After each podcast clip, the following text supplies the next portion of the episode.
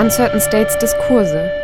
Eine Vortragsreihe der Akademie der Künste und Polis 180, Grassroots Think Tank für Außen- und Europapolitik. In der Vortragsreihe Diskurse hat heute Dr. Michael Lüders das Wort.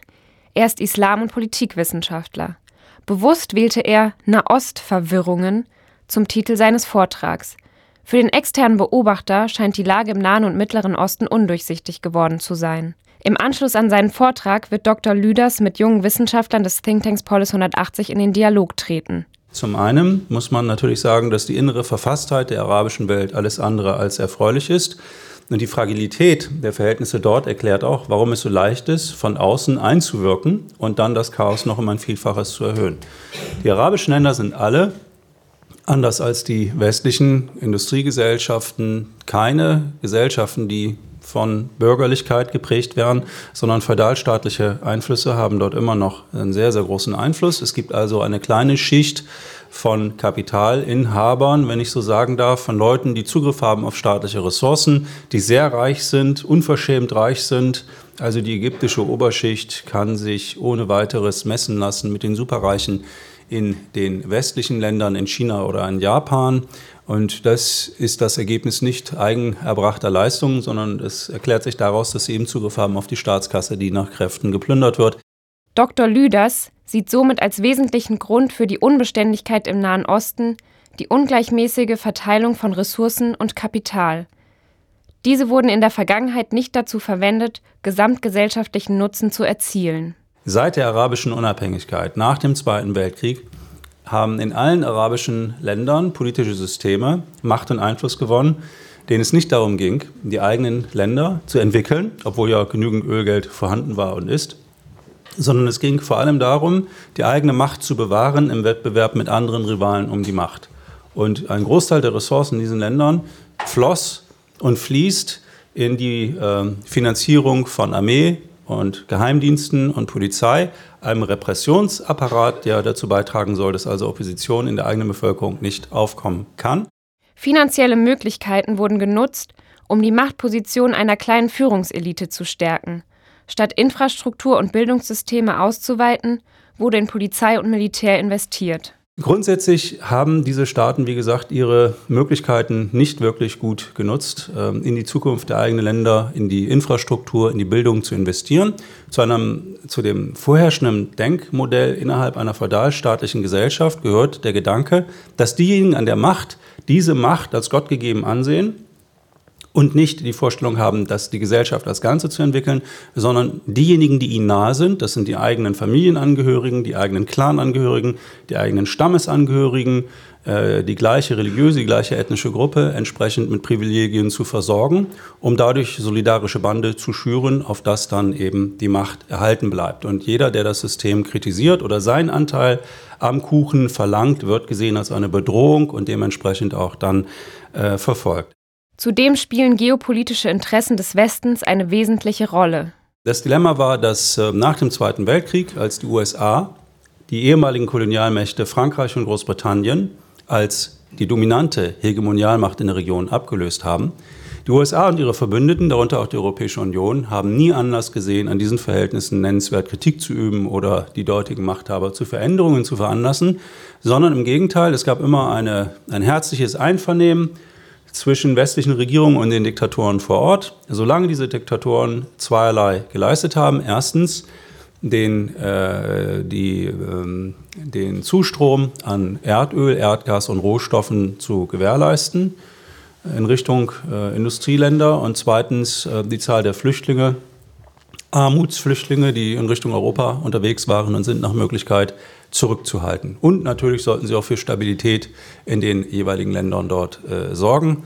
Äh, solange diese äh, Länder sich an diese Spielregeln gehalten haben, ging es ihnen eigentlich gut. In dem Moment aber, wo ein äh, lokaler Herrscher anfing, äh, westliche Politik, westliche hegemoniale Politik in Frage zu stellen, äh, wurde es gefährlich für ihn und für sein Land, weil dann äh, alles daran gesetzt wurde, einen Regimewechsel herbeizuführen in den betreffenden Ländern, stets unter Berufung auf Freiheit, Demokratie, Menschenrechte.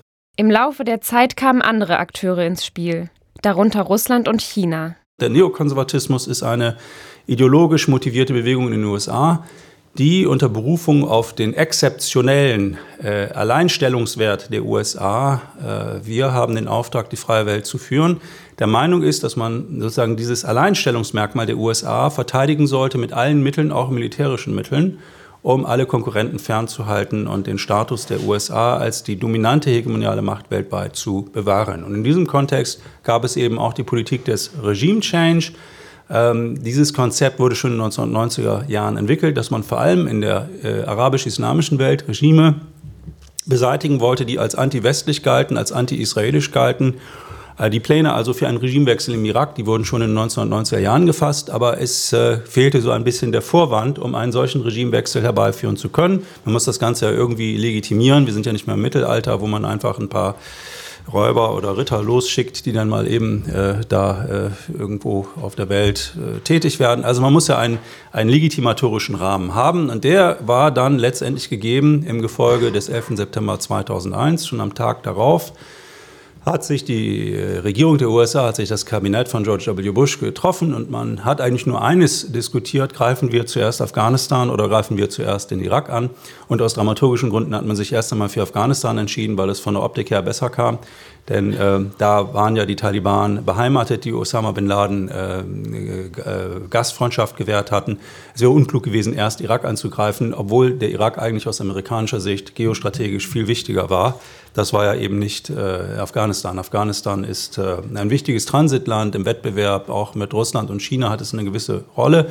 Aber mit Blick auf die Ressourcen, Erdöl, ist der Irak viel interessanter, einer der größten Erdölproduzenten der Welt. Am Beispiel des Iraks skizziert Dr. Lüders die Auswirkungen auf die feudalen Strukturen in der Region und welche Bedeutung ethnische und religiöse Zugehörigkeiten nach dem Sturz von Saddam Hussein hatten. Und das Ergebnis ist bekannt. 2003 wurde also Saddam Hussein äh, gestürzt und das war eigentlich der Beginn einer ganz großen äh, Misere. Nicht, dass man ihm eine Träne nachweinen müsste, aber ich habe geredet von den feudalen Strukturen in den Ländern in der Region. Das konnte man im Irak wunderschön beobachten, welche Rolle welche Bedeutung ethnische und religiöse Zugehörigkeit hat oder die Zugehörigkeit zu einer bestimmten Gruppe. Der Irak, sehr vereinfacht gesagt, im Norden die Kurden, im Zentrum, im Süden die Araber. Die Kurden im Norden sind Sunniten, äh, im Zentrum leben die Sunniten und im Süden leben die Schiiten. Das Öl befindet sich dummerweise ausschließlich bei den Kurden und bei den Schiiten, nicht aber bei den Sunniten im Zentrum. Die Sunniten stellen eine Minderheit im Irak dar, etwa 20 Prozent der Bevölkerung. Die Mehrheit stellen die Schiiten, etwa 65 Prozent. Die Macht im Irak hatten bis zum Sturz von Saddam Hussein die Sunniten inne. Dann wurde er gestürzt, die Amerikaner, freie Wahlen, alles wird gut, Demokratie, Freiheiten, mhm. Also freie Wahlen 2005. Was passierte? Die Schiiten kamen an die Macht. Dagegen ist auch nichts einzuwenden. Das Problem ist nur, wenn Sie in einem Land Wahlen abhalten lassen, im Namen von Demokratie und so weiter, das kriegszerstört ist, wo die traditionellen Strukturen zusammengebrochen sind, dann äh, ist ja nicht so, dass dann irgendwie nach den Regeln der Westminster-Demokratie nun irgendwelche wettstreitenden politischen Strömungen nun äh, da antreten, sondern es sind äh, Stammesströmungen vor allem gewesen, religiöse, ethnische und sonstige. Ein Schiit wählt eine schiitische Partei, ein Sunnit eine sunnitische und nicht umgekehrt. Also ein Sunnit würde niemals eine schiitische Partei wählen oder so etwas. Ähm, und äh, dementsprechend hatten also die Schiiten die Mehrheit. Und was machten die? Nach Jahrhunderten der, der Unterdrückung durch die Sunniten, die hatten nämlich seit osmanischer Zeit die Macht immer inne im äh, Irak.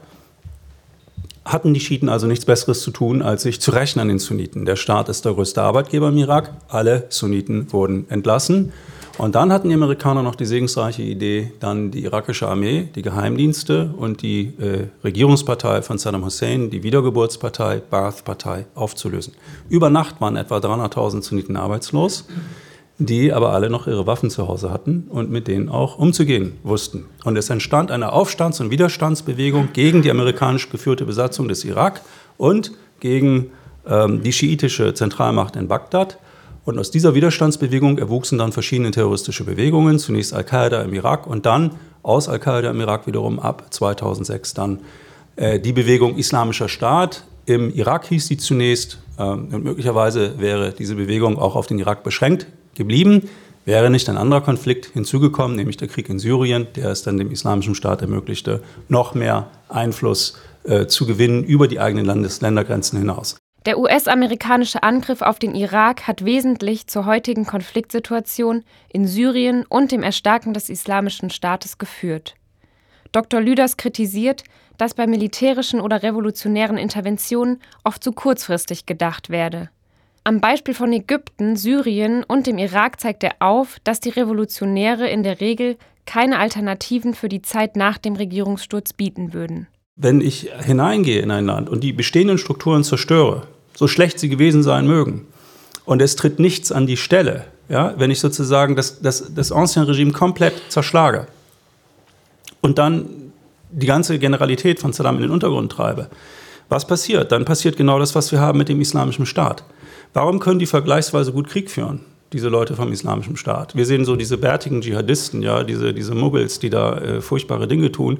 Aber das sind ja nur, ich sag mal so, das ist ja nur die, äh, das sind ja nur die, die, die Straßenkämpfer, ja, die Mastermind, das sind ganz andere. Das ist im Wesentlichen die Generalität von Saddam Hussein, die hinter, äh, die sich lange Bärte haben wachsen lassen und jetzt beten fünfmal am Tag aber das sind die alten Leute von Saddam Hussein, die die militärische Führung innehaben beim Islamischen Staat. Deswegen ist es auch nicht ausreichend zu sagen, der Islamische Staat sei lediglich eine Terrormiliz. Das ist er natürlich, aber er ist weitaus mehr als das. Es ist eine sehr ernstzunehmende militärische Formation mit einem äh, Staatsbildungsanspruch. Naja, jedenfalls wäre der Islamische Staat wahrscheinlich begrenzt gewesen, geblieben auf den Irak, wenn nicht noch ein anderer Konflikt hinzugekommen wäre, nämlich der in Syrien. In Syrien also 2011, Sie erinnern sich, arabische Revolte. In verschiedenen arabischen Ländern gingen die Menschen auf die, gingen die, Menschen auf die Straße, wollten also äh, neue Verhältnisse, aus guten Gründen auch. Nicht? Äh, Mubarak in Ägypten 30 Jahre an der Macht, Gaddafi 40 Jahre an der Macht. Also alte Männer, die über Jahrzehnte hinweg ihre eigenen Länder nicht entwickelt hatten. Und äh, die Jugend, ja, die Hälfte der arabischen Bevölkerung ist jünger als 20, wollte natürlich und will anderes.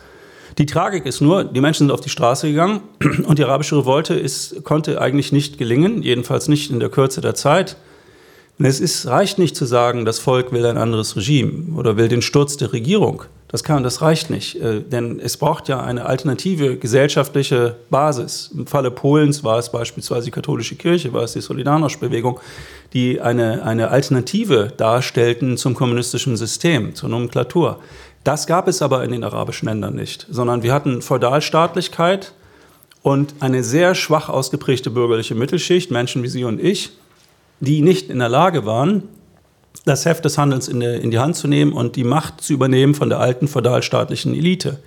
Weswegen die Militärmachthaber mit ihren alten Methoden eine Gegenrevolution mühelos durchführen konnten, sei es durch, durch Militärputsch wie in Ägypten oder sei es, indem man die Bewegung ins Leere hat laufen lassen, oder sei es durch das Führen von Krieg wie in Syrien. Und die Dramatik oder die Tragik der Menschen in der arabisch-islamischen Welt ist, dass sie sozusagen äh, die Sehnsucht haben nach Freiheit und Demokratie, natürlich. Sie hatten diese Revolte 2011, aber sie musste scheitern, weil es keine gesellschaftliche Basis gegeben hätte, die stark genug gewesen wäre, um von der alten feudalstaatlichen Aristokratie die Macht zu übernehmen. Zuletzt analysiert Michael Lüders die Wurzeln des jetzigen Konflikts in Syrien. Ja, und ähm, was ist nun in Syrien geschehen? Also, in Syrien gibt es also Krieg seit 2011. Die offizielle Begründung kennen Sie alle. Bashar al-Assad, der Schlechter seines Volkes und so weiter. Wir haben jetzt gerade die ganze Diskussion gehabt in diesem im vorigen Monat um Aleppo, die Kämpfe um Aleppo. So, und ähm, äh, Bashar al-Assad, also die, das offizielle Narrativ lautet, die Menschen sind auf die Straße gegangen in Syrien wollten Freiheit und Demokratie, aber Bashar al-Assad, der Schlechter seines Volkes, ist, hat das alles niederkartätschen lassen und gemeinsam mit seinen iranischen und russischen Freunden hat er also die Freiheit kaputt gemacht in Syrien, die Hoffnung auf Freiheit. Und äh, er ist sozusagen der große Schuldige für dieses Drama, das sich da in Syrien äh, abspielt. Die Wirklichkeit ist aber ein bisschen komplexer. Äh, als die Unruhen dort ausbrachen in Syrien, äh, war es eigentlich gesetzt, dass die westlichen Staaten sofort sich militärisch einmischen würden, allen voran die USA. Es gab schon seit den 1990er Jahren Pläne, in Syrien militärisch tätig zu werden, einen Regimewechsel herbeizuführen. Wenn man sich das mal auf der Landkarte anguckt, Syrien ist nicht reich an Bodenschätzen. Das ist eigentlich mit Blick auf die Ressourcen kein so wichtiges Land. Aber Syrien ist in geopolitischer Hinsicht sehr, sehr wichtig. Keine Straßenverbindung von den Golfstaaten in Richtung Türkei und Mittelmeer also Richtung Europa, und keine Pipeline von Irak oder den Golfstaaten in Richtung Türkei, kann gebaut werden, ohne syrisches Territorium zu queren, sofern das Ganze sich dann rechnen soll und man nicht riesige Umwege da äh, durch die Berge gehen will. Insofern will man also in Syrien gerne ein Regime haben, das pro-westlich wäre. Außerdem ist Syrien der engste Verbündete Russlands und des Irans in der Region, was historische Gründe hat, weil unsere amerikanischen Freunde schon seit 1949 regelmäßig Militärputsche durchgeführt haben, beziehungsweise es versucht haben. Einmal hat es geklappt, 49, zweimal hat es nicht geklappt, 56 und 57.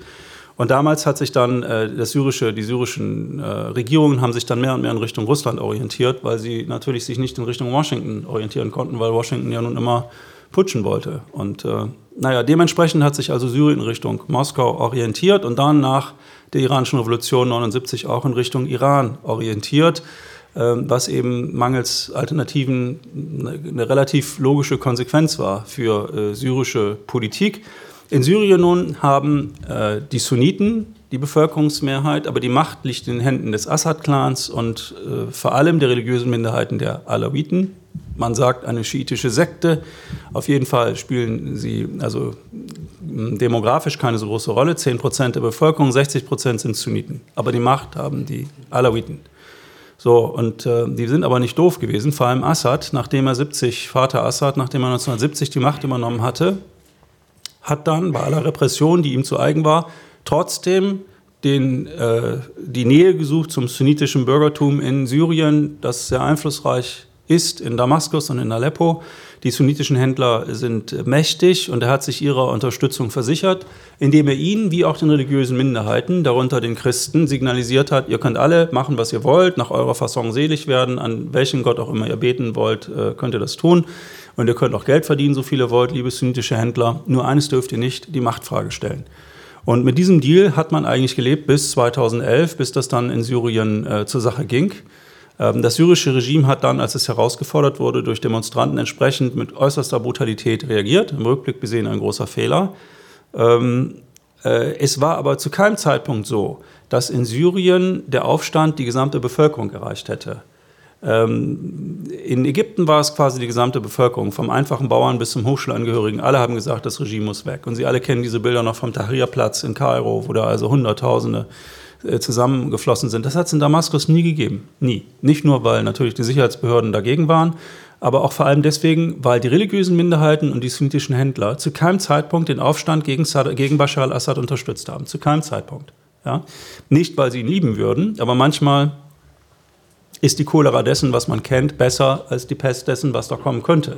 Denn die, äh, wenn, Sie, wenn Sie Christ sind in Syrien, was für ein Interesse haben Sie am Regimewechsel? Den Quatsch, den hier irgendwelche Politiker von sich geben mit Zivilgesellschaft, die sind doch nicht blöd. Die wissen genau, wenn der stürzt, wenn jetzt Bashar al-Assad morgen stürzen sollte, wer übernimmt die Macht? Dann würden verschiedene dschihadistische Milizen versuchen, die Macht in Damaskus zu übernehmen. Am Ende wäre Damaskus zerstört und irgendeine schwarze Flagge des Propheten würde da hissen über der Stadt. Das wollen natürlich die religiösen Minderheiten nicht, also stehen sie zu Assad. Zumindest solange es keine andere Alternative gibt und die gibt es eben nicht. Wer kämpft nun in der Opposition in Syrien? Wie sieht die Mentalität der Kriegsführung aus?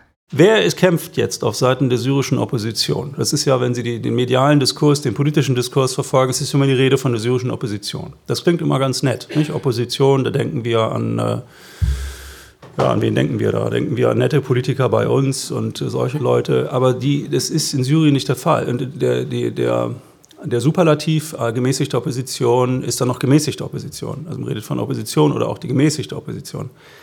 Man muss aber wissen, dass es diese gemäßigte Opposition in Syrien eigentlich nie gegeben hat. Ja, natürlich gab es gemäßigte Oppositionelle in dem Sinne, dass es Intellektuelle gegeben hat und gibt, die sagen, wir sind mit den Verhältnissen nicht einverstanden. Es kann nicht sein, dass ein Regime, das nur durch Repression und auf der Basis von Familienzugehörigkeit ein ganzes Land kontrolliert, auf Dauer Bestand hat und so weiter. Ähm, diese Form von, von äh, klugen Syrern, die äh, kluge Gedanken auf einer oppositionellen Basis verfasst haben, die gab und gibt es natürlich. Aber es hat nie eine gemäßigte Opposition in einem, in einem nennenswerten politischen oder militärischen Zusammenhang gegeben. Zu keinem Zeitpunkt. Und das, was immer wieder zu Beginn des Krieges, jedenfalls in den ersten drei Jahren, Eine Rolle spielte die syrische Exilopposition oder die sogenannte Freie Syrische Armee. Das sind im Grunde genommen äh, Füllbegriffe gewesen. Die syrische Exilopposition, die mal in Istanbul, mal in anderen Städten beheimatet war äh, und sich überwiegend selber zerlegt hat, hat zu keinem Zeitfluss, zu keinem Zeitpunkt irgendeine Rolle gespielt mit Blick auf die Entwicklung in Syrien selbst. Und die Freie Syrische Armee ist eigentlich nur, das ist so wie, äh, das ist einfach ein Name. Militärisch gesehen hat die Freie Syrische Armee nie eine Rolle gespielt. Das ist auch keine Armee, sondern es sind lose Zusammenschlüsse regionaler Milizen, die sich keinem gemeinsamen Oberkommando unterworfen haben und die es ist auch sinnvoll, wenn man ein bisschen Ahnung hat von Guerillakrieg. Äh, die haben sich darüber aber keine Gedanken gemacht. Die haben das Regime da angegriffen, wo es am stärksten war, nämlich in Damaskus und in Aleppo. Und das Ergebnis war, dass die Außenbezirke also massiv angegriffen wurden von dem Regime. Die Mentalität äh, der Kriegsführung in Syrien und nicht nur dort ist in der Regel die, ähm, wer mich und meinen Clan und meine Gruppe äh, in Frage stellt, ist ein Todfeind. Und dieser Todfeind verdient es, vernichtet zu werden. Ja? Also die, es gibt die Vorstellung nicht, dass man sagt, okay, wir haben hier ein Problem, lass uns drüber reden, wir versuchen irgendwie die Macht zu teilen oder so etwas. Ja? Also das ist westliches Denken. Äh, ein, ein guter äh, alawitischer Militärstratege, gut in Anführungsstrichen, würde sagen, okay, da ist der Feind, der stellt unser Machtmonopol Monopol in Frage und wir werden mit dem nicht reden, wir werden mit dem nicht verhandeln, wir werden den vernichten, wir werden ihn ausschalten. Ja? Das Problem ist, das Problem ist, dass die andere Seite genau dieselbe Mentalität hat. Ja, es ist nicht so, dass hier, das ist ja so das, was in den Medien bei uns und in dem politischen Diskurs häufig rüberkommt, Bashar al-Assad und sein Regime die Inkarnation des Bösen schlechthin, nochmal getoppt durch das absolut Böse, nämlich Russland. Und äh, die beide gemeinsam, ja, die vernichten jetzt sozusagen in einem brutalen, menschenverächtlichen, äh, an Holocaust grenzenden äh, Krieg nun Aleppo. Das ist alles Kokolores. Das ist viel zu kurz gegriffen. Dass der Krieg in Syrien weitergeht, ist nach Dr. Lüders klar denn er ist den russischen, saudi-arabischen, amerikanischen, türkischen und europäischen Einflussnehmern zu verdanken. Es gibt über 100 dschihadistische Milizen, die in Syrien kämpfen. Die größten sind der Islamische Staat, die Nusra-Front und die sogenannten Freien Großsyriens, Ahrar Asham. Alle diese dschihadistischen Milizen können nur deswegen kämpfen, haben nur deswegen Geld und Waffen, weil die USA, die Türkei und die Golfstaaten diese Milizen bewaffnen, ausbilden und mit Geld versehen, auf das sie gegen das Regime von Bashar al-Assad kämpfen. Würde es diese Unterstützung von außen nicht geben, wäre dieser Krieg in Syrien längst zu Ende. Bashar al-Assad hätte diesen Krieg äh, also haushoch, also der wäre längst schon 2011 beendet worden. Es würde sicherlich Grabesruhe im Land herrschen, ja, aber es wären eben auch deutlich weniger Menschen tot. Wir haben also in Syrien einen Stellvertreterkrieg. Da muss man klar und deutlich sagen, es geht hier nicht um Freiheit oder Nichtfreiheit für das syrische Volk. Das ist, das ist Entschuldigung, wirklich, also äh, das ist für die Leitartikler hierzulande. Aber das ist, äh, die, die eigentlichen Kriterien hier sind ganz, ist ein Stellvertreterkrieg, der stattfindet zwischen den USA, den Europäern, der Türkei und den Golfstaaten einerseits und Russland, China, Iran andererseits natürlich um jeden Preis das Regime von Bashar al-Assad erhalten wollen, weil sie nicht wollen, dass der Westen sich ein weiteres Land unter den Nagel reißt. Die rote Linie für Russland war der Sturz von Gaddafi in Libyen. Sie erinnern sich, äh, damals gab es ja Responsibility to Protect und wir müssen also die, die, die Libyer schützen, damit es keinen äh, damit es keine, ähm, damit der Gaddafi nicht irgendwie seine eigenen Landsleute umbringt da in Benghazi und so. Und die äh, Russen, die Chinesen haben im Sicherheitsrat der Vereinten Nationen äh, sich enthalten bei der Abstimmung, ob man da äh, sozusagen Flugverbotszonen einrichtet oder nicht. Und das Ergebnis war, dass dann die westlichen Staaten, konkret die USA, Frankreich und Großbritannien, kaum hatten sie diese Resolution in der Hand. Am nächsten, in der Nacht darauf, haben sie angefangen, Libyen groß zu bombardieren und Gaddafi von der Macht zu vertreiben. Und diese Lektion, die hat man in Russland und in China begriffen. Und jetzt gibt es also kein Entgegenkommen mehr in Sachen Syrien, äh, keine Flugverbotszone, nichts, was immer die Amerikaner vorschlagen. Die Russen sagen, ist nicht. Aus ihrer Sicht auch völlig zu Recht, weil die wissen natürlich genau, wenn ich sage Flugverbotszone, dann ist das nur der erste Schritt. Und dann folgen andere Schritte und irgendwann hat man dann äh, irgendwie westliche Bomber über Syrien, die dann die Freiheit der Syrer verteidigen.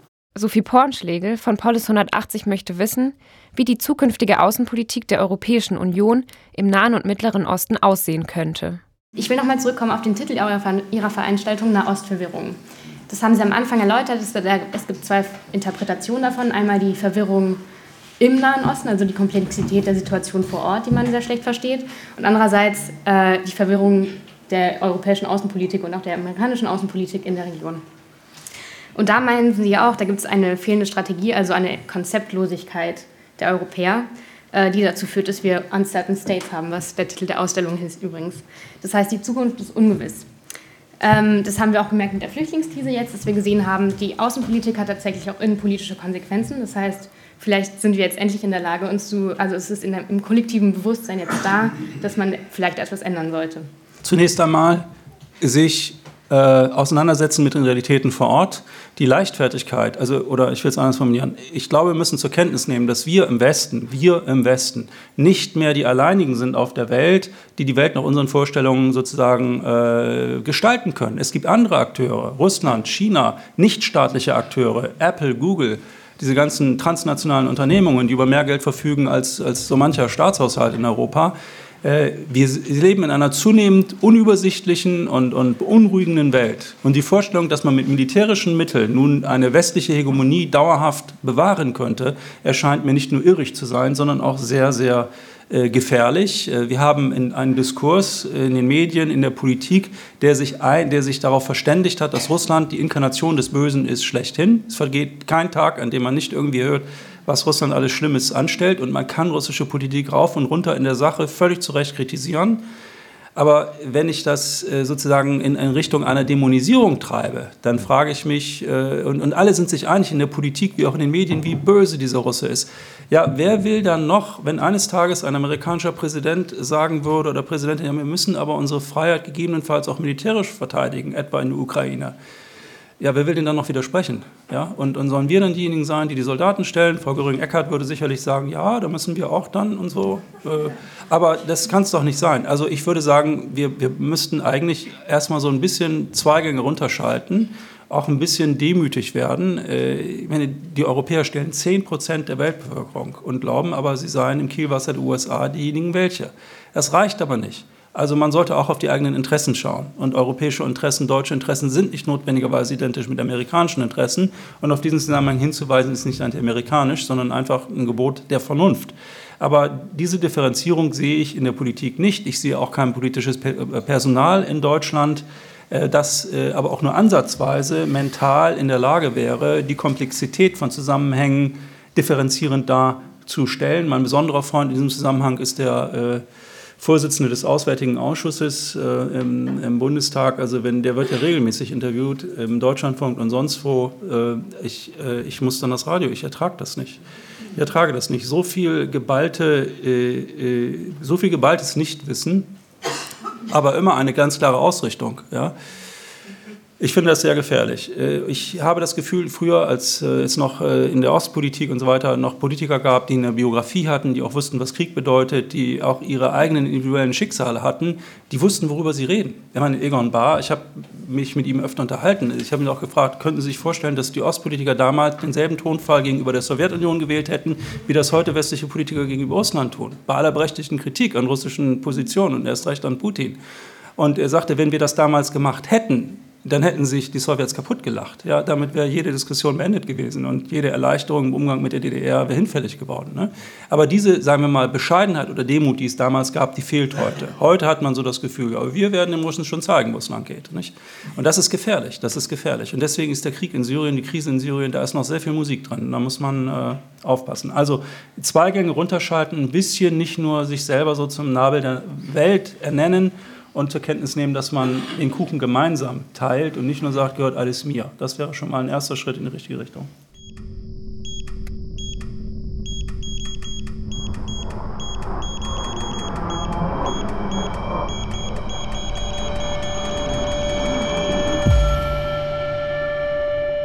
Redaktionelle Begleitung des Podcasts Anna-Maria Zwitic. Sprecherin Cassandra Becker.